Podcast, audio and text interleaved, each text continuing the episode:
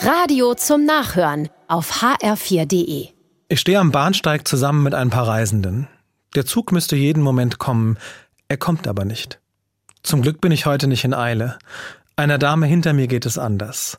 Sie schnauft und ärgert sich. Jedes Mal kann man das nicht mal besser hinkriegen.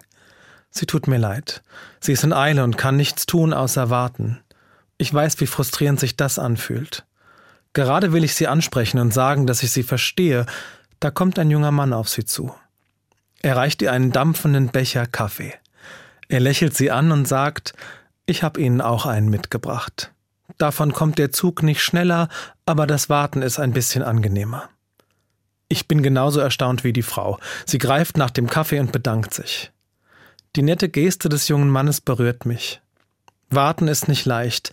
Ich kann nichts tun und fühle mich angespannt. Das kippt schnell in Ärger. Wie gut, dann jemanden zu haben, der mich sieht einen, der mit mir wartet und es mir so leichter macht. Für die Dame am Gleis war es der junge Mann. Für mich ist es oft Gott. Einer, der sieht, was ich brauche. Einer, der mit mir aushält, was ich gerade nicht ändern kann.